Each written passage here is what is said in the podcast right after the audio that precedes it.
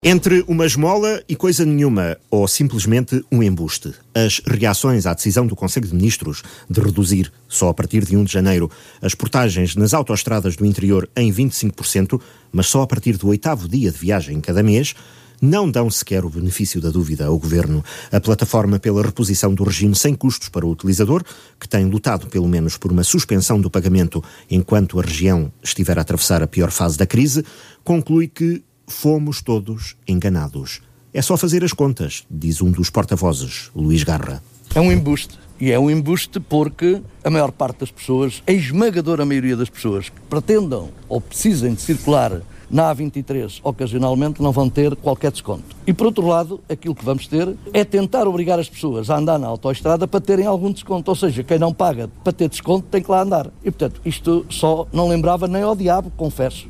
Portanto, estamos completamente contra este modelo e, portanto, daí defendermos a abolição das portagens, mas que, para já, se proceda à suspensão do seu pagamento e, como sempre, disponíveis para discutir com o Governo um modelo de descontos até a abolição definitiva. Uma disponibilidade que o governo não teve em conta, lamenta Luís Garra. Por isso, a plataforma contra as portagens decidiu, numa Assembleia Cívica, marcar para 20 de novembro uma marcha lenta nas autoestradas da região. Nós vamos ter que reagir e, portanto, a Assembleia foi soberana e decidiu, por unanimidade e aclamação, a realização de uma marcha lenta no dia 20 de novembro, às 15 horas, eh, com partida da Guarda, da Covilhé, do Fundão e de Castelo Branco. E, portanto, vamos aí mostrar ao Governo que efetivamente não nos cala não nos engana, porque aquilo que está a tentar fazer é o engano. A senhora Ministra não andou bem. Nós queremos a abolição até final da legislatura e mesmo assim já estamos a ser benevolentes, porque cada ano que passa é pior.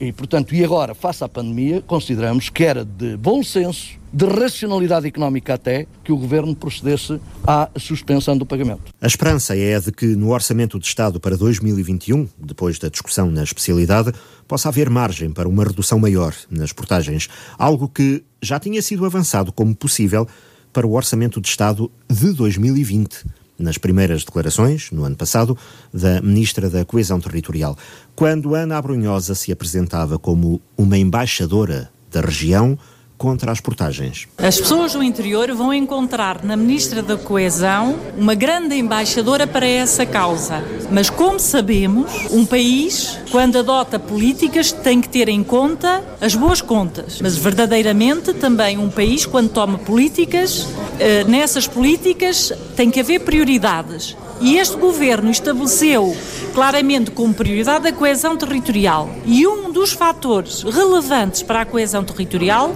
são, como muito bem disse, os custos de contexto.